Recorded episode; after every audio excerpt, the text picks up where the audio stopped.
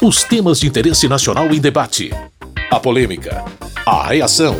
E as propostas dos deputados. Fatos e opiniões. Olá, meu caro ouvinte, você que também baixa o programa nos agregadores de podcast, eu sou Carlos Oliveira. Seja muito bem-vindo a mais um Fatos e Opiniões. O enfrentamento à epidemia de coronavírus foi o tema central dos debates e votações na Câmara nesta semana.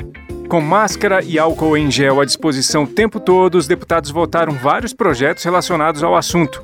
Um deles foi o decreto de calamidade pública. A proposta obteve apoio unânime e rendeu muitos discursos no plenário. O relator da proposta na Câmara foi o deputado Orlando Silva, do PCdoB de São Paulo. Ele explica a abrangência do decreto.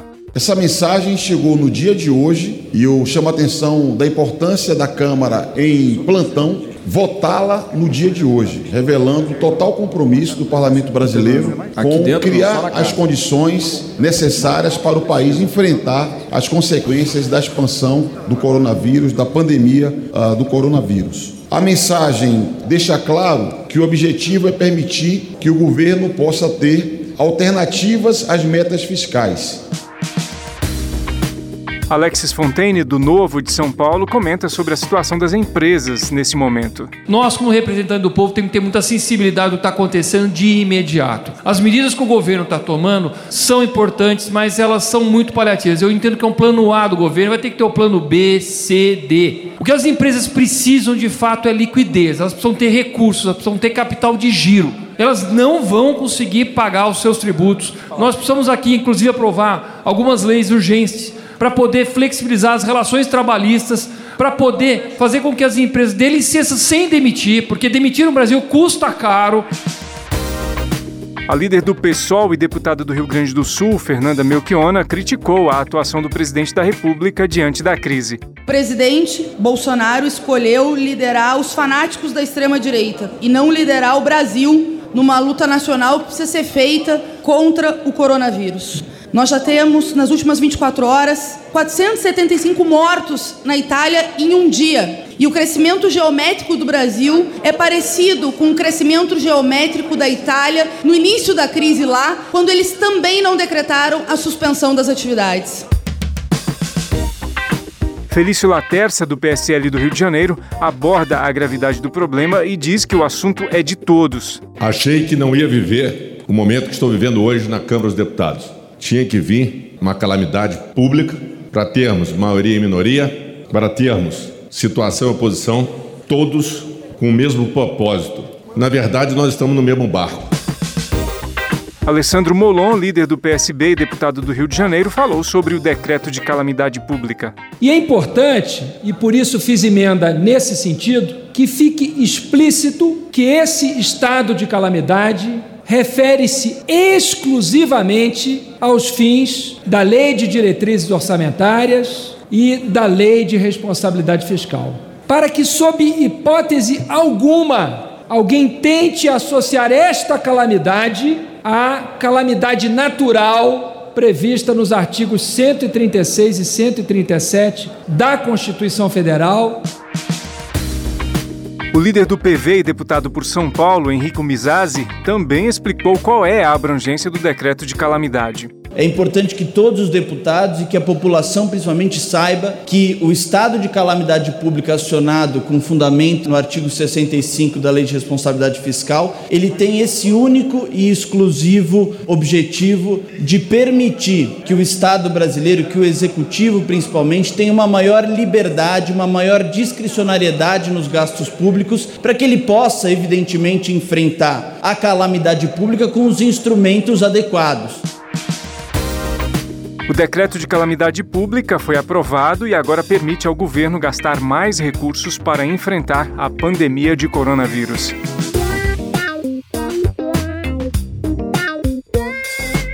Durante os debates sobre o enfrentamento e as consequências do coronavírus, muitos deputados e deputadas ressaltaram a importância do Congresso e do esforço suprapartidário para vencer o caos.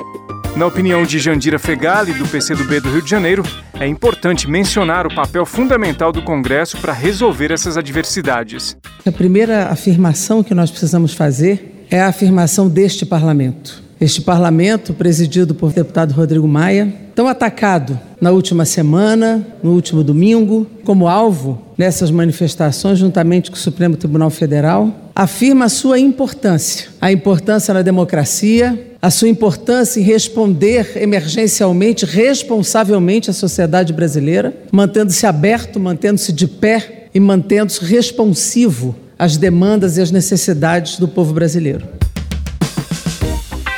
Soraya Santos, do PL do Rio de Janeiro, da mesma forma, fala sobre a coletividade necessária ao governo. Muitas vezes eu escuto as pessoas falando governo, governo. Quem é o governo? O governo ele é composto de três poderes: executivo, legislativo e judiciário. Mas cada um na sua competência. E muitas vezes as pessoas perguntam: olha, o Congresso funcionando, com todos os cuidados, ele não poderia fechar, porque o governo não pode, nesta hora, faltar à sociedade brasileira.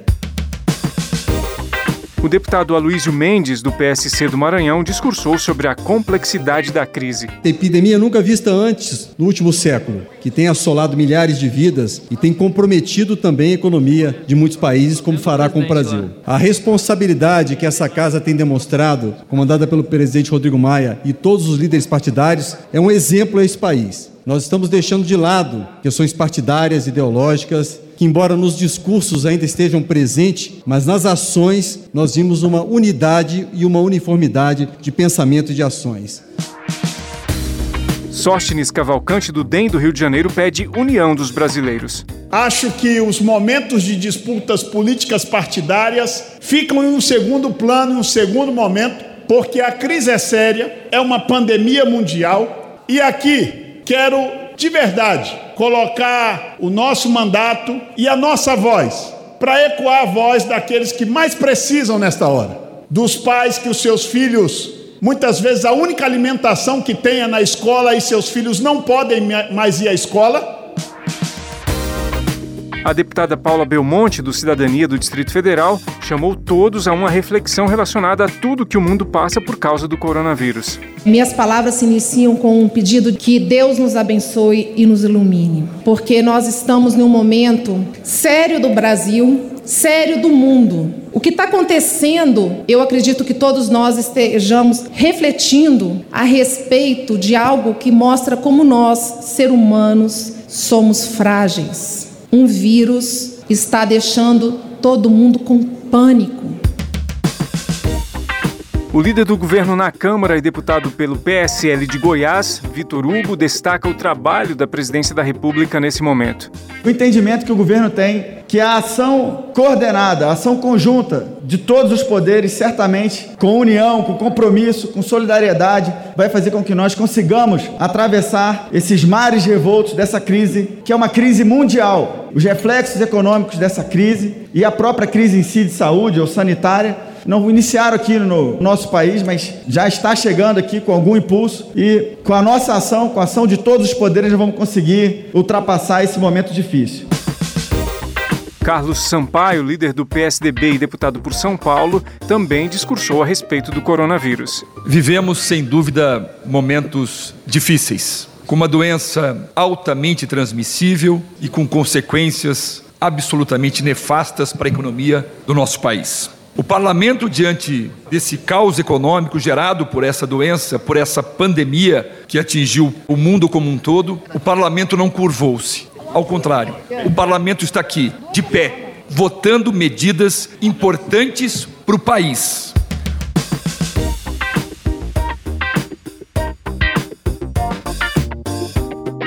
Outro tópico muito comentado pelos deputados foi sobre qual seria a melhor maneira de se evitar que o vírus se espalhe ainda mais, porém sem prejudicar a economia do país.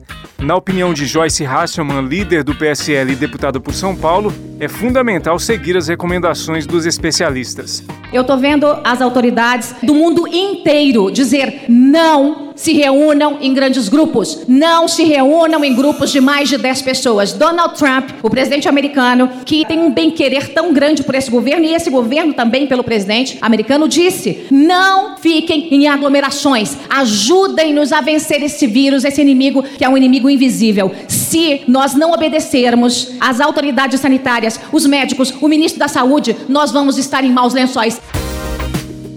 Osmar Terra, do MDB do Rio Grande do Sul, fala que é preciso cuidar da saúde das pessoas e da economia. É um problema sério que tem que ser tratado, porém, a questão tem que ser tratada fazendo higiene das mãos, se recolhendo quem está com febre ao isolamento, a família se recolhendo à quarentena quando aparece alguém com febre, e essas são as medidas básicas que tem que fazer. Parar a aula não muda nada, não tem nenhum trabalho, nada, nenhuma pesquisa que mostre diferença. Fechar shopping, proibir transporte urbano, isso é para quebrar a economia do país. Isso vai quebrar e causar danos graves. Segundo o deputado Marcelo Ramos, do PL do Amazonas, é necessário fazer de tudo para minimizar danos. Não há o que se fazer para que nada aconteça, mas há muito a se fazer para que os danos sejam mitigados, para que a população, ainda que sofra, sofra um pouco menos do que sofreria se nós errássemos no caminho apontado para o país. No momento de crise, não se divide o país. Além do decreto de calamidade pública, os deputados também aprovaram a medida provisória 899 de 2019, que regulamenta a negociação de dívidas com a União. Mas no início da semana foram aprovados três projetos para ajudar no combate ao coronavírus. Um autoriza os estados e municípios a utilizarem saldos de repasses do Ministério da Saúde, outro permite aumentar a venda de álcool líquido nos supermercados também teve o projeto que proíbe a exportação de produtos hospitalares e médicos que são usados no tratamento do coronavírus. Todas as propostas foram encaminhadas ao Senado Federal. No âmbito exclusivo da Câmara dos Deputados, foi aprovada uma resolução com regras para que os deputados possam votar à distância durante esse período de crise.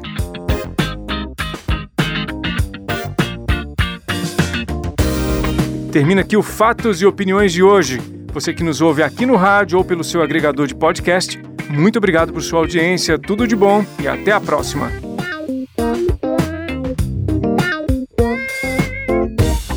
Fatos e opiniões. Os temas de interesse nacional em debate. A polêmica, a reação e as propostas dos deputados. Produção e apresentação: Carlos Oliveira.